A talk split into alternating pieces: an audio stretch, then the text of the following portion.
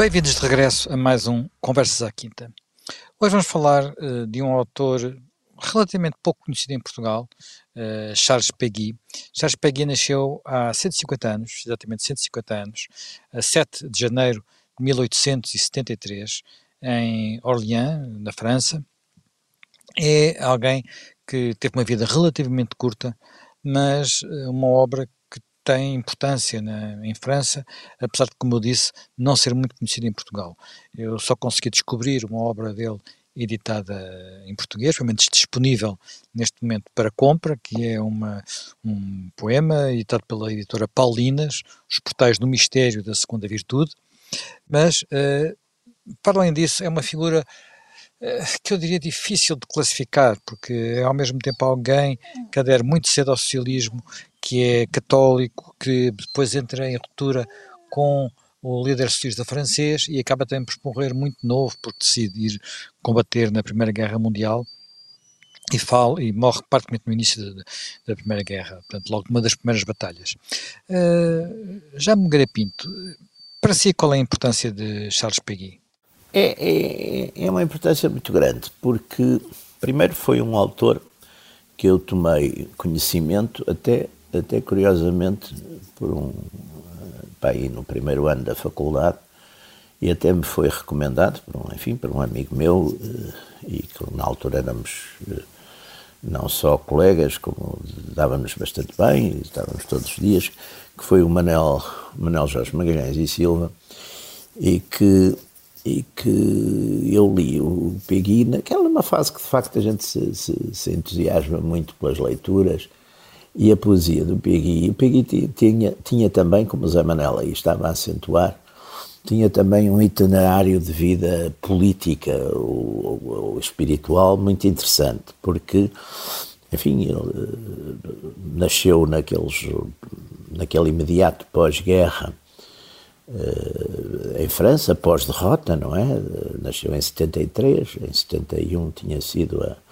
Em 71, quando tinha nascido, aliás, o posto, em 71 tinha, tinha sido a derrota da, da França, em 70, 71, a derrota da França perante os prussianos. A França estava muito, muito, muito traumatizada por tudo isso, porque a França, enfim, era considerada uma nação importante, tinha, tinha tido todo aquele, todos aqueles episódios da, da Revolução Francesa, depois das conquistas de Napoleão, e, portanto, tudo aquilo que foi, chocou profundamente a opinião pública francesa e os, os, enfim, os intelectuais, etc. E o Proust nasceu, o Proust, o, o Peggy nasceu, o pai já tinha, já tinha falecido quando quando ele nasceu, portanto ele foi educado por uma avó e, pela avó e pela mãe, eram pessoas modestas, pessoas bastante modestas, a mãe teve que, enfim, que sustentar toda a família, o Proust e mais um irmão, e, e, e ele muito cedo apanha... Uh, aquele famosíssimo caso de Dreyfus, não é? Que é o caso de Dreyfus que vai, de certo modo, dividir a França em, em, em dois, em duas partes, duas partes, de certo modo, uh, inconciliáveis. O caso de Dreyfus, só para lembrar os, os dados gerais, foi a história de um oficial francês, um capitão, capitão uh, Dreyfus, e o, o capitão Dreyfus foi foi eh, falsamente acusado de espionagem. Foi acusado, por... exatamente, de espionagem, de estar a passar. E, mas todos estão convencidos que foi basicamente por ele ser judeu, não é? Na altura, pois. E o facto, o facto de ele ser judeu influenciou muito, porque a França, eh, as pessoas costumam associar o antissemitismo muito à Alemanha, mas não há dúvida que a França tinha também uma tradição antissemita muito forte, a França e a Rússia. E, e portanto, na, eh, havia a opinião pública, é preciso ver que é uma época em que há uma tensão muito grande à, à volta da, da, questão judaica em França. O Drummond tinha escrito um, um livro, uh, tinha escrito um livro bastante antissemita, que foi um best-seller, o Eduardo Drummond, e, portanto, havia um clima, e, e de certo modo, a, a direita nessa altura está a aparecer o Charles Maurras, está aparecer, ah, já está instalado com muita força uh, Maurice Barrès como um dos. E, portanto, todos, todos, de um modo geral, o que é que se passa?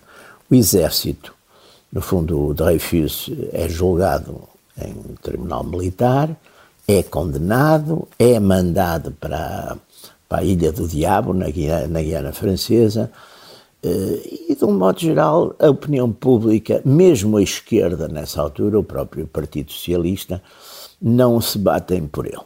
E, portanto, há ali, e, e dos poucas pessoas que, que erguem, se erguem em defesa, há um jornalista, Bernard Lazare, que, que, não está nada convencido das provas, acha que as provas foram, uh, enfim, fabricadas. E depois, em 96, ou seja, dois anos depois. E hoje sabemos o, que foram, não é?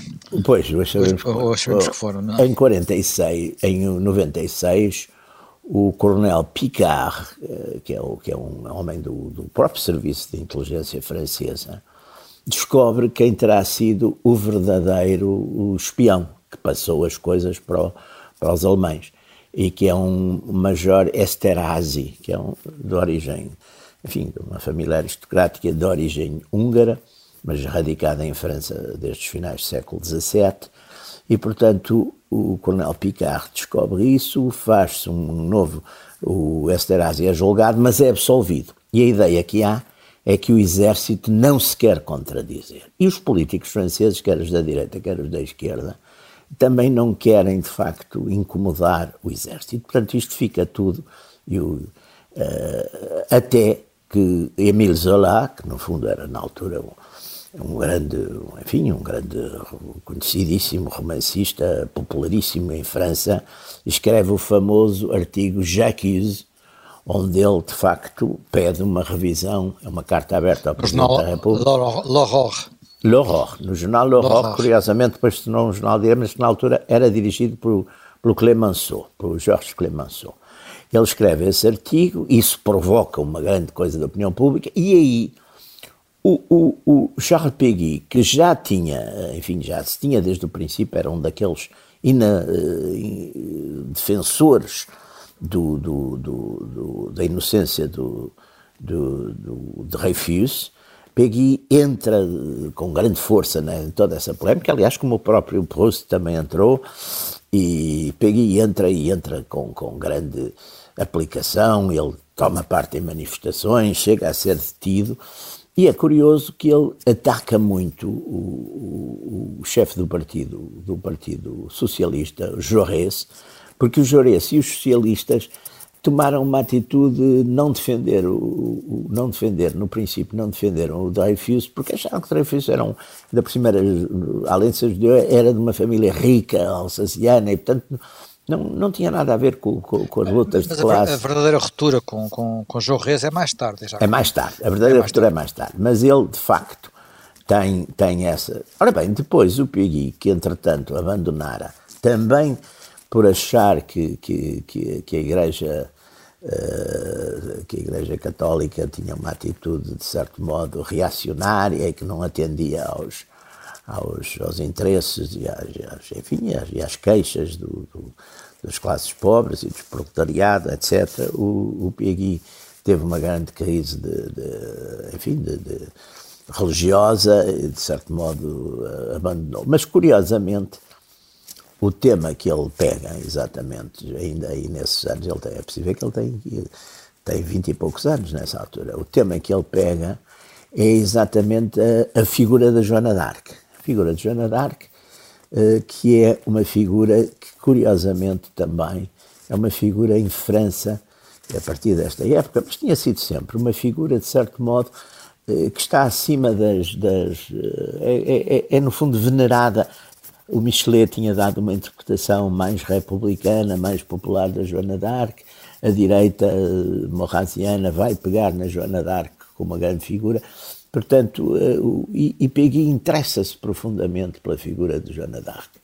E, e, faz exatamente nessa altura, inicia um, publica uma coisa grande, uma espécie de peça de teatro, um poema, eh, sobre a Joana d'Arc. E depois, e aí é que é o interesse pelo Peggy, ele tem primeiro essas posições, digamos, de um, de um socialismo utópico, uh, defende, defende expressamente uh, os valores revolucionários da Revolução Francesa, de certo modo, nessa primeira fase também está Uh, embora, embora ele censure sempre o anticlericalismo e o anticristianismo nas, nas coisas de, de, dos socialistas e da esquerda mas vai passar por uma. Ele vai ter, depois, ele vai fundar uma coisa muito importante que é os Cahiers de Lancanzen, onde praticamente toda a intelectualidade francesa da direita, da esquerda, quase toda vai andar por ali e colaborar.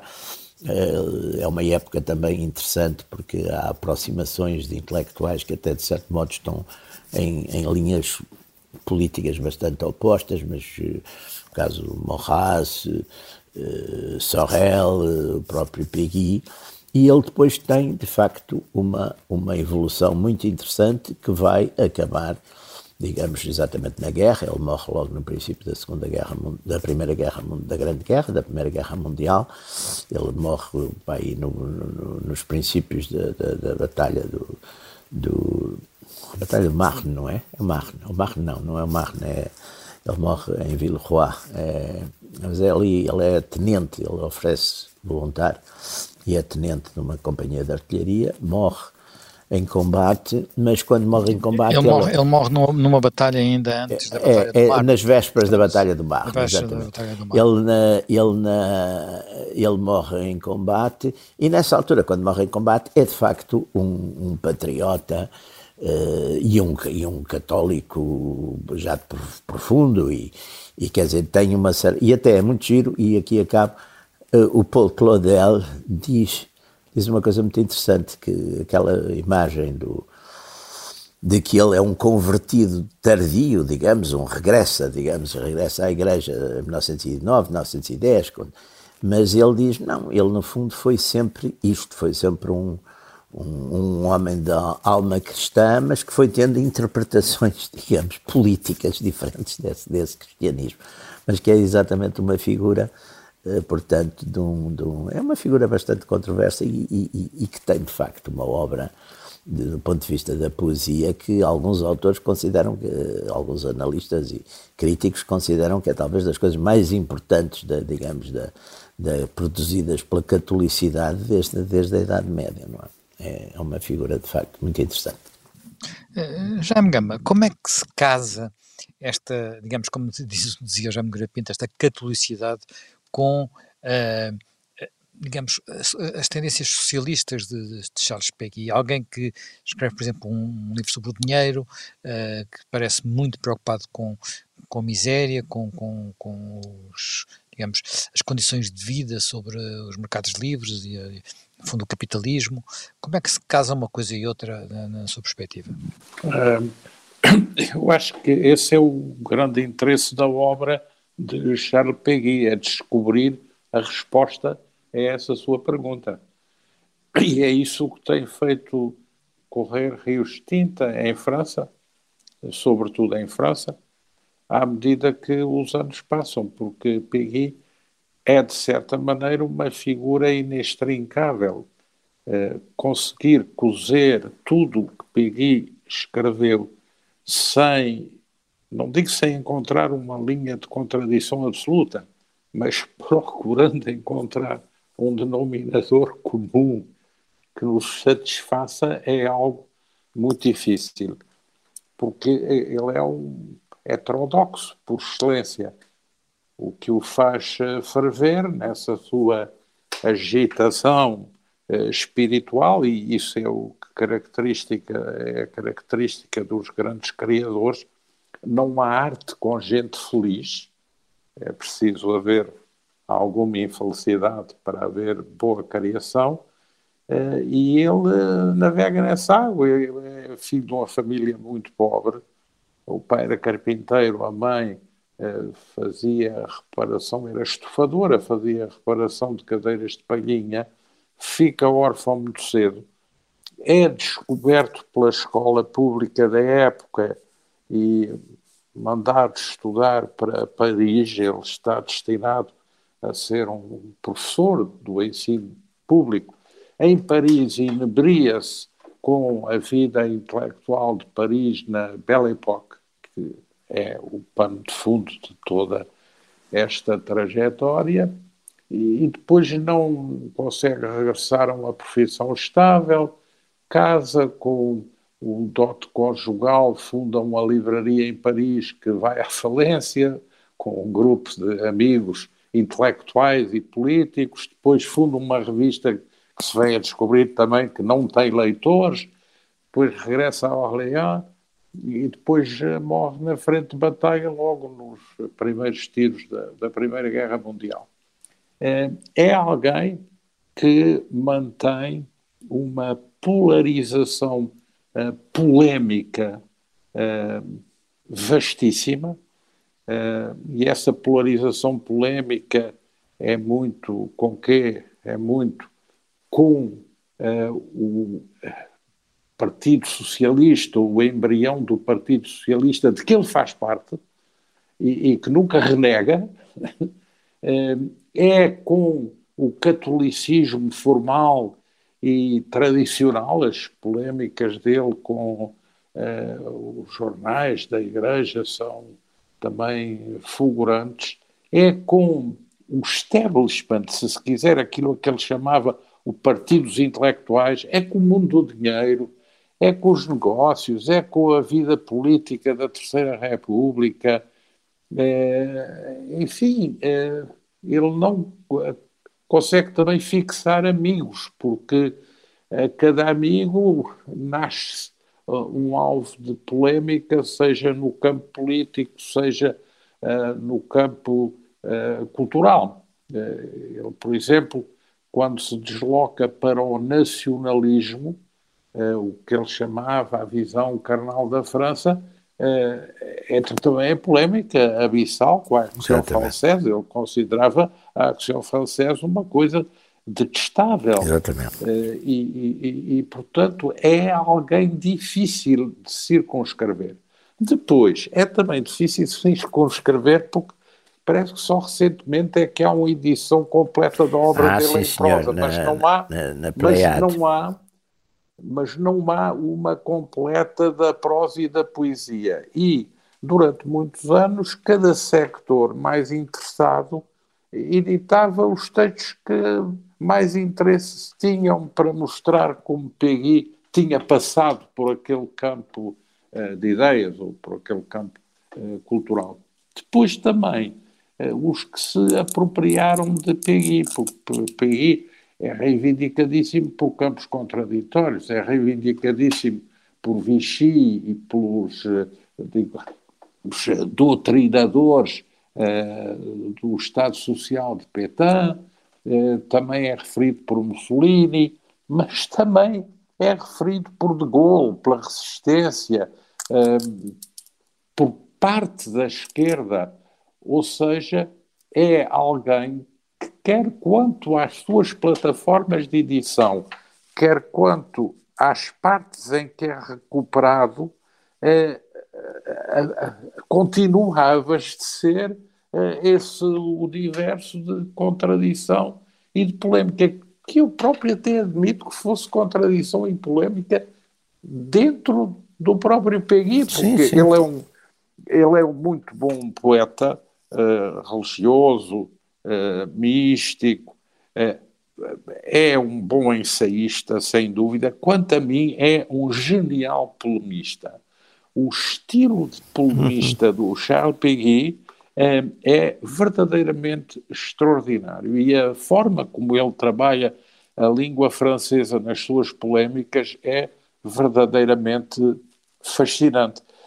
Daí ele ter, mais recentemente, eh, provocado um grande estudo do filósofo Fanquil Crow e, e, o ano passado um, um estudo de Jacques Julliard eh, à esquerda, eh, socialismo desalinhado e autogestionário, que, que o vai buscar através da recuperação dos escritores de uma obra que publicou sobre eh, os escritores eh, de De Gaulle quem eram os escritores que de Gaulle mais apreciava, e era Bernard Noz, uhum. eh, Claudel, Mauriac e Charles Péguy. De resto, de Gaulle... Todos católicos. Nas confissões que fez a Alain Peyrefitte, uh, uh, no seu famoso livro, em vários volumes, CT de Gaulle, diz que o escritor que mais o influenciou, que lia quando era estudante da Academia Militar e depois, e que mais o influenciou, foi Charles Péguy. Eu acho que de Gaulle não leria tanto o Péguy, mas seguramente também lia o Péguy da poesia mística, mas leria as suas intervenções na imprensa, os seus textos polémicos, uh, provavelmente o Notre Patrie, o Notre Jeunesse, uh, L'Argent, esses textos. É interessante ver, ainda recentemente, Mitterrand, por exemplo, quando faz o Congresso de Epinay, tem um texto sobre o dinheiro no seu discurso, um momento sobre os ricos, o dinheiro, que é praticamente, digamos, uma citação uh, trabalhada do, do, do, do, livro do Peggy. E ainda recentemente, num leilão, a família tem vendido a biblioteca do Mitterrand Uh, o Notre Jeunesse do Mitterrand, que ele tinha um exemplar, foi vendido por 30 mil euros, o que é, de facto, uma quantia elevadíssima para, para, para um livro. Não sei se o livro estará anotado, se não estará isso, portanto também tem aí um valor específico, mas atingiu essa cifra. Isso, portanto, para mostrar que todo o leque, todo o espectro francês recorrentemente regressa uh, Charles Péguy para o interpretar, uh, para o reivindicar em campos muito contraditórios, como se viu em recentes eleições, que vão desde deputados da Frente Nacional e deputados socialistas a quererem fazer e a fazerem homenagens no mesmo local ao Pegui, homenagens em sentido diferente. Já me Pinto, esta herança polifacetada de, de Charles Pegui é de alguém que de alguma forma regressa ao catolicismo. Como católico, as pessoas que regressam eh, têm sempre algumas particularidades relativamente aos, aos crentes de toda a vida, não é? Como é que encara esta, esta digamos, estes, esta capacidade? Porque há, há, um texto do, do Cardeal Tolentino que diz que ele é, é, alguma forma, uma pessoa que está dentro e fora ao mesmo tempo. O Peggy. Não conheço o Peggy, por acaso, esse texto. Mas, uh, mas conheço relativamente bem a, a, o itinerário de Peggy. E o itinerário é um texto que diz É um texto que diz, já agora posso ler, Peggy é indivisível, ele mantém-se dentro e fora da igreja, ele é a igreja inpartibus infidel lá onde a igreja deve estar, lá onde o mundo e a igreja uh, Deus.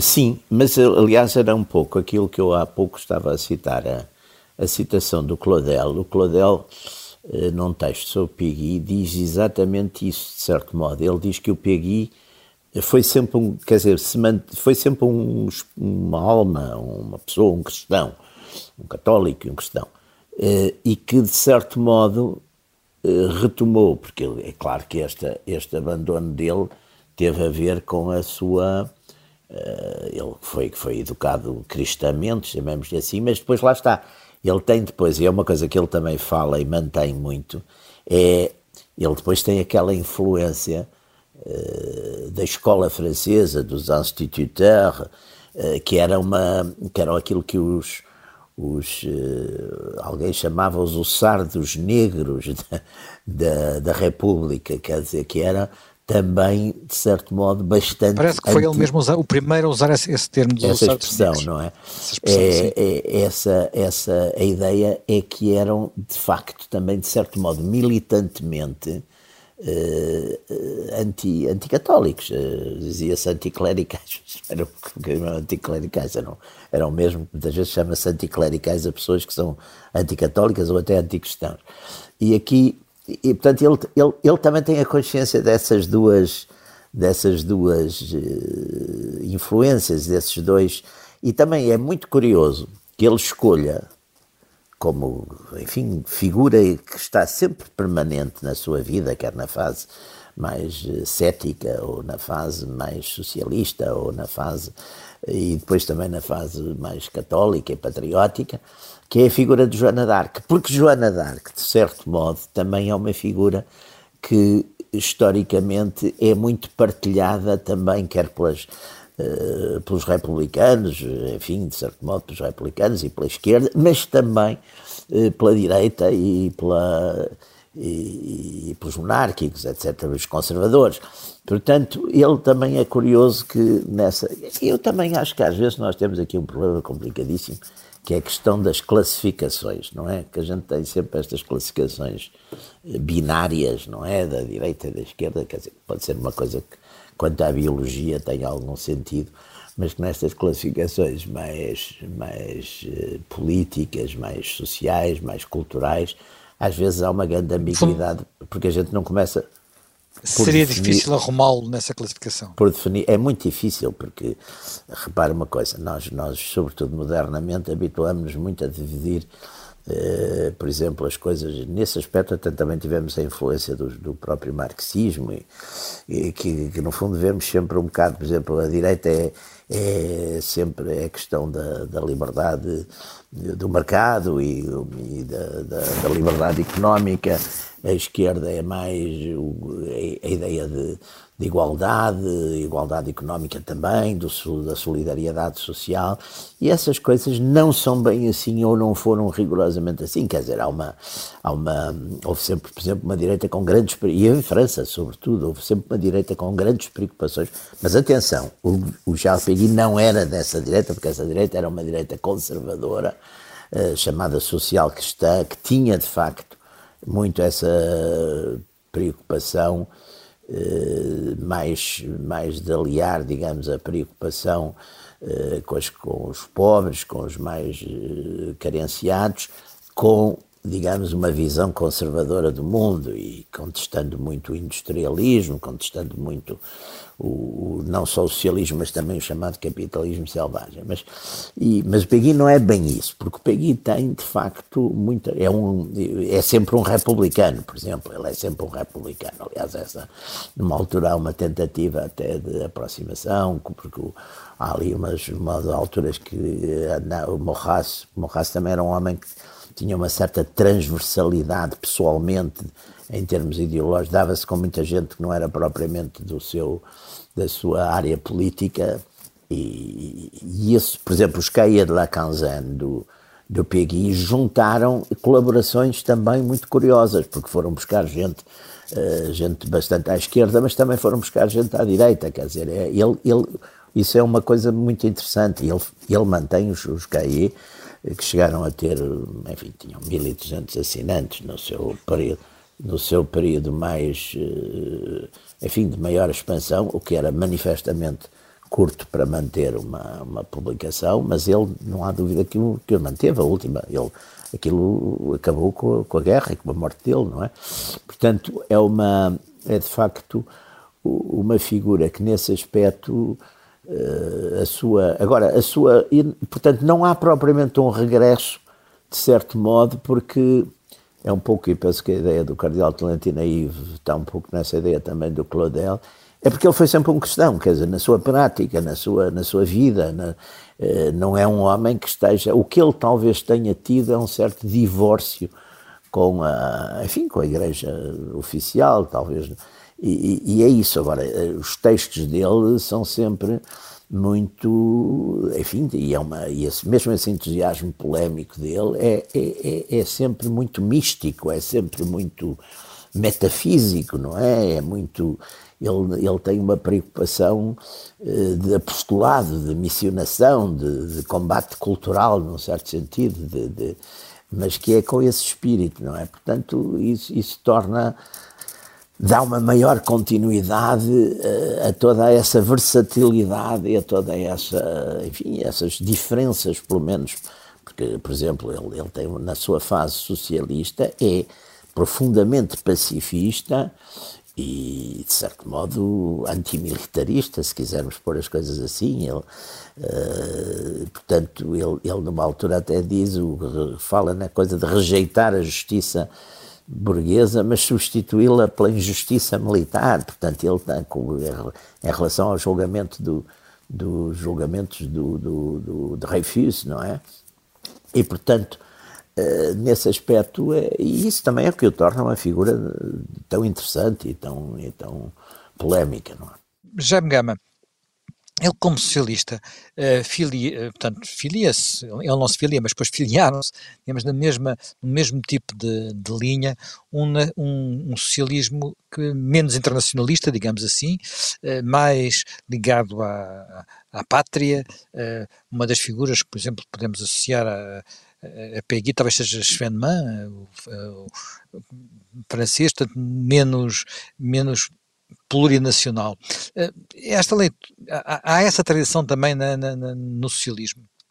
E sobretudo aqui porque há, até na ida para a guerra, há a questão de ele ter desconfiado, de, por exemplo, da, influ, da influência que poderia ser eh, mais, eh, considerar que Jaurès estava um, bocadinho iludido sobre o que eram os, sobre o que eram, por exemplo, os sociais-democratas alemães e o próprio nacionalismo dos sociais-democratas alemães. É, bom, isso tem logo eh, o, o, começo eh, marca bem essas diferenças, porque eles são vários, o PI, mas o Jean Jaurès, o Jules Gued, o Lucian R., de certa maneira, eles têm perspectivas diferentes sobre a forma de organizar uma corrente socialista em França.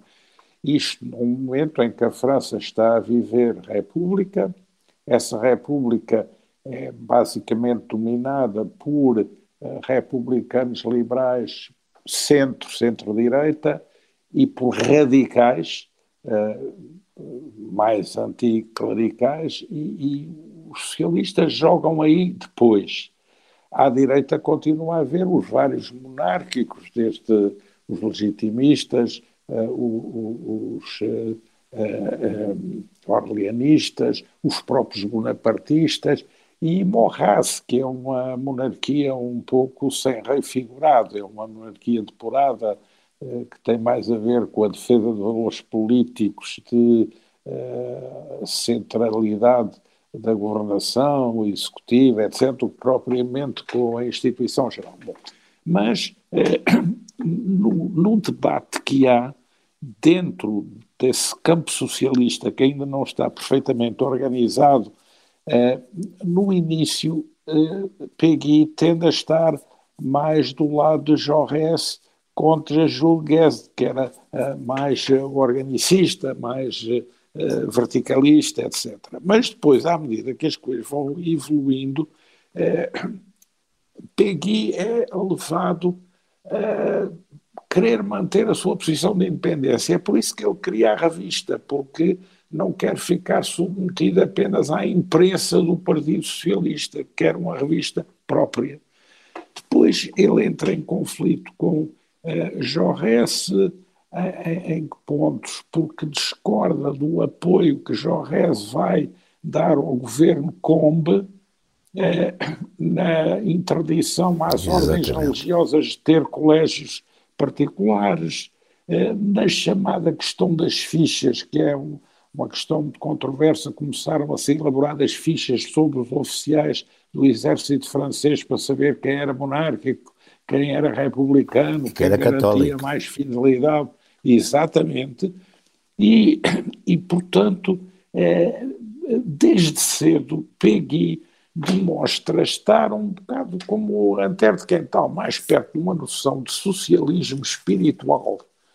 É, um, um socialismo que tem a ver mais com a definição de uma família ou de uma utopia socialista que ele depois vai aproximando mais à noção de cidade de Deus com a sua reaproximação ao catolicismo e também com uma recuperação que ele vem a fazer e uma elaboração própria de um nacionalismo tradicionalista, não estatista, mas muito ligado àquilo que ele chamou a França carnal.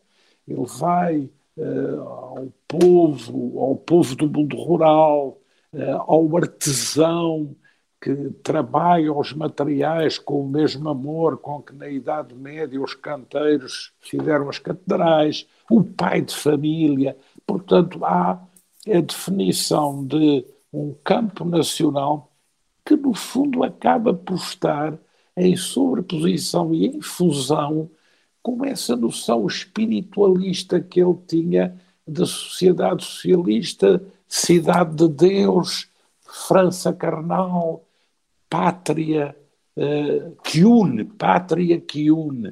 Uh, e isso é, é, muito, é muito importante na concepção dele. Ele, aliás, é muito interessante, ele quando uh, regressa a uma opção cristã mais firme, que está sobretudo expressa na poesia, ele não considera que regressa ao cristianismo. Ele diz que reingressa, mas tendo em vista o futuro. Eh, porque o que lhe interessa, e isso é muito patente na poesia e nas leituras que ele faz da Joana d'Arc, e no pórtico, sobretudo no pórtico sobre a segunda virtude, que é um pórtico sobre, dedicado à esperança como virtude teologal, uhum. que ele encaixa na noção da cidade de Deus e de da, da própria noção que ele tinha do socialismo utópico. Portanto, há aqui uma espécie de prevalência de valores místicos sobre os valores racionais dedutivos do cartesianismo. Uhum. É por isso que ele, na polémica uh, Descartes-Pascal, está do lado de Pascal, e é por isso que ele é um bergsoniano convicto. E no bergsonianismo... E, e, e, o que é que isso significa, ser um bergsoniano convicto? Isso significa entender que a realidade não é estratificada por conceitos formais, analítico-formais, mas sim por uma torrente impulsiva de energia que se reconstitui a cada momento. Portanto, não há pré-determinação, não há determinismo histórico não há lógica de uh, o futuro será uh, bom, o passado foi mau, porque tudo se interliga. E essa energia criadora é o que faz com que o passado possa reconfigurar o futuro, assim como o futuro reinterpretar o passado. E o presente não é fixo, é uma dinâmica constante. E é isso o que o caracteriza como socialista heterodoxo como cristão heterodoxo, ele nunca, nunca comungou, depois de ter regressado formalmente ao, catolicismo, parece que só comungou à hora da morte, no, na, na extrema unção. Nunca, nunca, nunca foi um praticante do catolicismo. A sua relação é uma relação mística, é, é uma relação de empatia poética, tal como tinha sido com a política. É por isso que ele, por exemplo, ele nunca é membro de um partido político, nunca foi. Portanto, ele tem frases uh, hipercríticas sobre os parlamentares. Uh, ele, portanto, é alguém que se situa do ponto de vista de quem quer ter uma relação mais fundamental, mais substantiva com a, a realidade e, e, por isso mesmo está em conflito com os partidos formais, sejam eles os partidos políticos, os partidos religiosos e os partidos do próprio nacionalismo, os partidos do, do próprio exército, porque ele tem veneração, mas distância. Portanto, é, é preciso, e isso, isso, esse núcleo é muito avivado com ele foi discípulo de Romain Roland e de Bergson, mas na verdade é Bergson eh, quem, como uh, um intuicionista, um criacionista, lhe abre a perspectiva para uma releitura de toda a sua realidade envolvente, da sua vida e das suas ideias basilares. Uh, já me Pinto, muito telegraficamente, porque nós estamos mesmo a acabar o tempo, uh, a, sua decisão de, de, ir para. Ele não tinha, penso que não era obrigado uh, a alistar-se como combatente na, na, na, Primeira Guerra. Ele já tinha mais de 30 anos nessa ele altura. Ele tinha, exatamente, tinha 41 anos quando morreu. 41, 41 anos quando morreu. Portanto, enfim, ele fala como voluntário. Fala como Esta, voluntário. Isto é eh, porquê este entusiasmo? Porque é um gesto a gente sabe como é que aquilo, o arranque da primeira, da primeira, Guerra foi um momento não. muito particular, não é? Com, grande, é.